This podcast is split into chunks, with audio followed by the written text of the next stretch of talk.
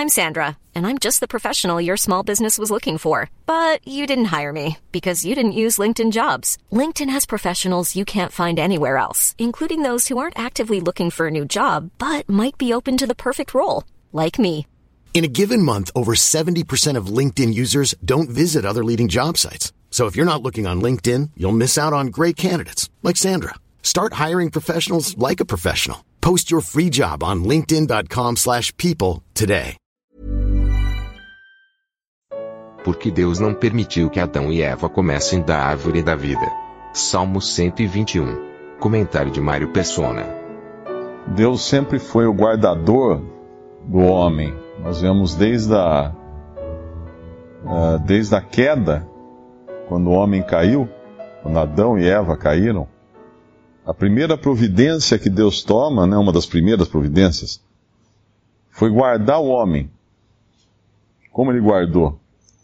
Colocando uma espada, um anjo com uma espada flamejante na, na entrada do jardim. Podemos ler lá em, em Gênesis, capítulo 3, versículo 24. E havendo lançado fora o homem, os querubins, ao oriente do jardim do Éden, e uma espada inflamada que andava ao redor, para guardar o caminho da árvore da vida. À primeira vista, pode parecer que Deus estava privando eles de alguma coisa, mas na verdade Deus estava guardando eles. Essa espada, uh, para que alguém chegar, para que Adão e Eva tentassem ir até a, chegar até a árvore da vida, eles seriam mortos pela espada flamejante. Por que isso? Porque a árvore da vida, quando o Senhor fala lá em, no mesmo capítulo, é, no versículo 22, então disse o Senhor Deus: Eis que o homem é como um de nós, sabendo o bem e o mal. Ora, para que não estenda a sua mão e tome também da árvore da vida, e coma, e viva eternamente, o Senhor Deus, pois, os lançou fora do, do jardim do Éden, para lavrar a terra de que fora tomada. Se Adão e Eva comessem da árvore da vida, eles iam viver.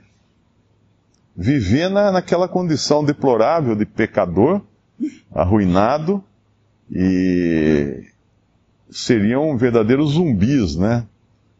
Apodrecendo vivos. Deus os guarda disso. A espada flamejante que, que roda em, em redor, que anda em redor, não permite que eles cheguem até a árvore da vida. Tem um que iria depois passar pela espada flamejante, passar pela morte, para abrir o acesso à vida ao homem, seria o Senhor Jesus. Mas Deus os guardou aqui. E depois, ao longo de toda, de toda a história do homem, nós vemos Deus guardando o homem várias vezes. Quando quando os anjos uh, se misturam com linhagem humana, porque Deus havia prometido que da semente da mulher viria um que iria pisar a cabeça da serpente, o que que os anjos malignos fazem em Gênesis 6? Eles se misturam com a, com a natureza humana. Eles descem, tomam uma forma humana, ou de alguma maneira, eles entram as mulheres, filhas dos homens, e nascem então seres híbridos, que são os valentes da antiguidade, que fala em, Gênesis 6, os heróis e gigantes da antiguidade. Esse gigante é mais no sentido de, de, de valentia do que, ou de força e poder, valentia do que de, de estatura, né? É diferente dos gigantes lá, uh, que nós vamos encontrar depois, que vão enfrentar Davi. Esses são os heróis da antiguidade que, que esses seres híbridos, né? E Deus, para preservar isso, o que, que ele faz? Ele destrói. Ele destrói a terra. Em Gênesis, Gênesis 6 acontece essa corrupção do, da raça humana. No mesmo capítulo 6, Deus já anuncia o dilúvio, porque ele vai impedir que essa corrupção da semente da mulher se continue e se espalhe.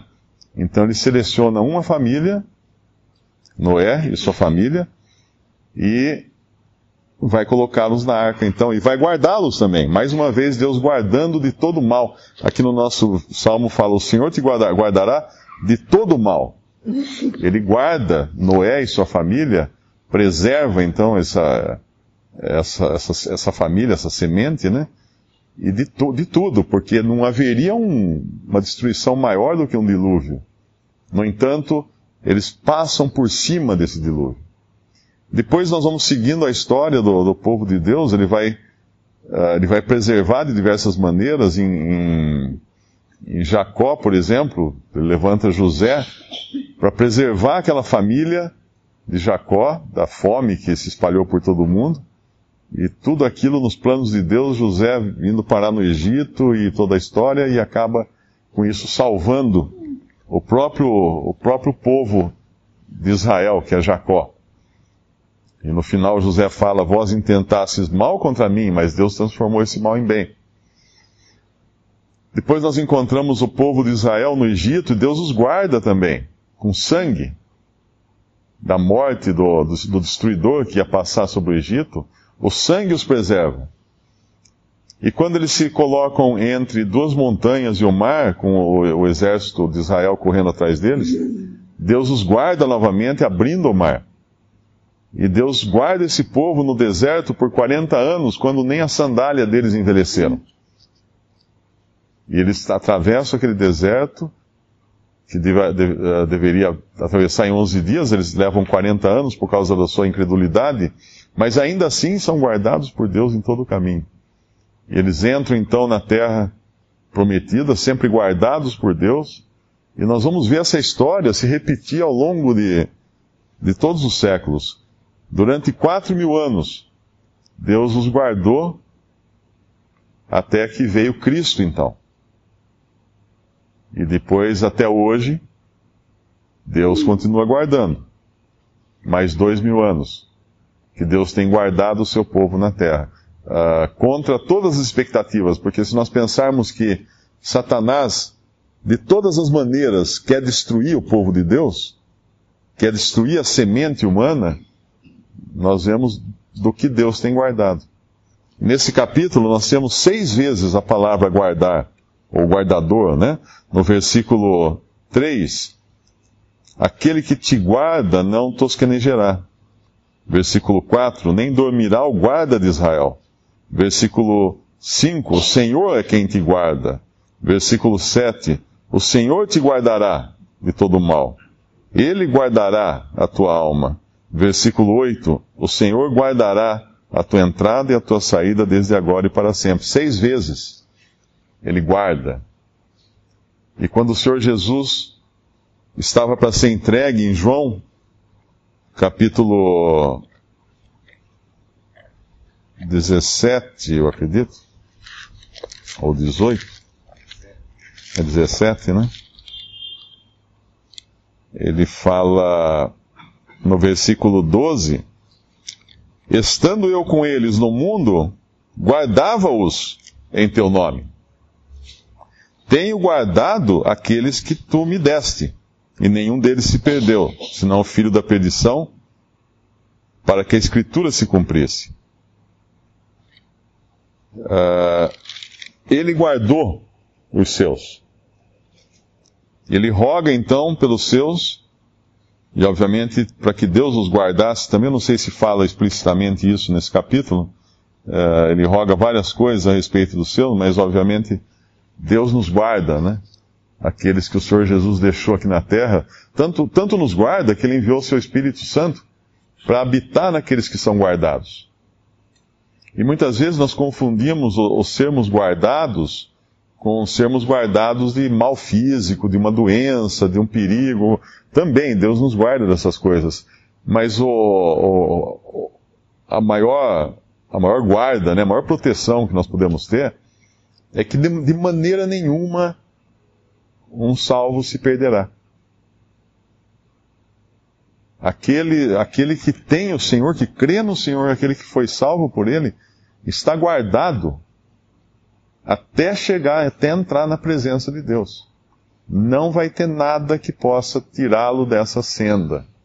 Nem, nem anjos, lá em Romanos fala, Romanos eu acredito que seja Romanos 10, se não me engano, é Romanos 8, Romanos 8, 31, isso dá um descanso muito grande. Nós sabemos daquela passagem que o Senhor fala assim: uh, Meu Pai que mas deu é maior que tudo, e das mãos de meu Pai ninguém as pode tirar, as ovelhas de Cristo. Ninguém as arrebatará de minha mão, ele fala. Mais guardado que isso, impossível. Virão uh, tristezas, dores, doenças, acidentes, problemas, claro, nós estamos no mundo, nós estamos no, no terreno do inimigo, no ambiente hostil, mas somos guardados em meio a tudo isso. Às vezes de uma maneira que nós não entendemos, como Adão e Eva podiam não entender. Falar assim, mas como? Agora fechou o portão do jardim, colocou essa espada lá, flamejante, por que, que não, não deixa a gente voltar lá então e comer da árvore da vida?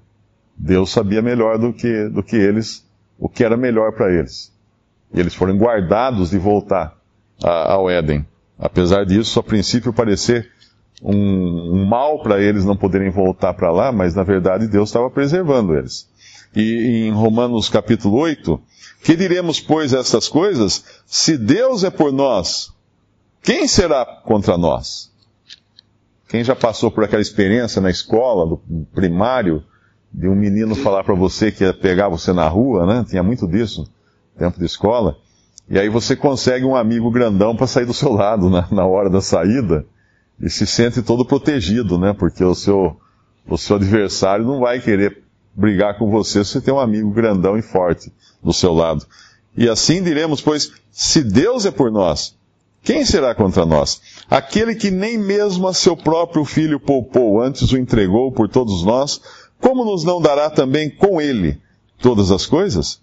Quem tentará acusação contra os escolhidos de Deus? É Deus quem os justifica. Quem os condenará? Pois é Cristo quem morreu, ou antes quem ressuscitou dentre os mortos, o qual está à direita de Deus e também intercede por nós.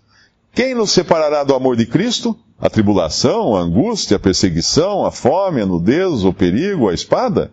Como está escrito, por amor de ti, somos entregues à morte todo dia. Fomos reputados como ovelhas para o matadouro. Mas em todas estas coisas somos mais do que vencedores por aquele que nos amou. Porque eu estou bem certo, pois estou, pois eu estou certo de que nem morte, nem a vida, nem os anjos, nem os principados, nem as potestades, nem o presente, nem o porvir, nem a altura, nem a profundidade, nem alguma outra criatura nos poderá separar do amor de Deus que está em Cristo Jesus nosso Senhor. Como é que alguém, depois de ler isso, pode falar assim: ah, mas se eu não, não for obediente, eu vou perder minha salvação? Não, não tem como. Nós somos guardados, integralmente guardados. Deus não vai abrir mão daquilo que lhe pertence de maneira nenhuma, ainda que a gente possa sair com, com, com raspões e machucados e escaras, né, dessa vida aqui, mas estamos salvos, guardados por Deus. E esse, esse remanescente que, que é representado no Salmo 121, eles obviamente não sabiam tudo isso que hoje nós temos o privilégio de saber do lado de cada cruz, né? Eles estavam ainda do lado de lá da cruz. Mas eles confiam quando eles falam aqui, eleva os meus olhos para os montes, de onde virá o meu socorro? Lá em Mateus 24, uh, ah, o Senhor fala para alguns deles que fugissem para os montes. Uh, em Mateus 24 ele fala, versículo 16, então os que estiverem na Judéia, fujam para os montes. Quem estiver no, sobre o telhado, não desça, tirar alguma coisa da sua casa, fuja para os montes. Como o irmão falou, talvez esses montes fossem realmente os lugares ali na Judéia, né, de refúgio deles. Mas nós sabemos que por trás de, de, dos montes em si, fisicamente, era o Senhor quem os guardaria. O Senhor os guardaria, o Senhor abreviaria aqueles dias para que eles pudessem entrar vivos na, no reino. Né? O Senhor abreviará aqueles dias, né, melhor dizendo, porque é, é tudo futuro isso. E, e o final, no capítulo, no, no, no nosso Salmo 121, o versículo 8, dá uma segurança que é eterna, desde agora e para sempre. Essa segurança também é eterna.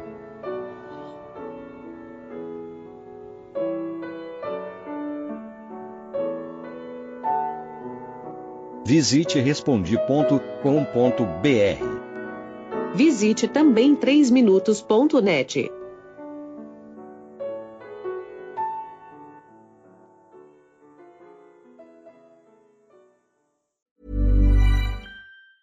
Hi, I'm Daniel, founder of Pretty Litter. Did you know cats tend to hide symptoms of sickness and pain? I learned this the hard way after losing my cat, Gingy. So I created Pretty Litter, a health monitoring litter that helps detect early signs of illness by changing colors, saving you money and potentially your cat's life. Pretty Litter is veterinarian developed, and it's the easiest way to keep tabs on your fur baby's health right at home. Go to prettylitter.com and use code ACAST for 20% off your first order and a free cat toy. Terms and conditions apply. See site for details.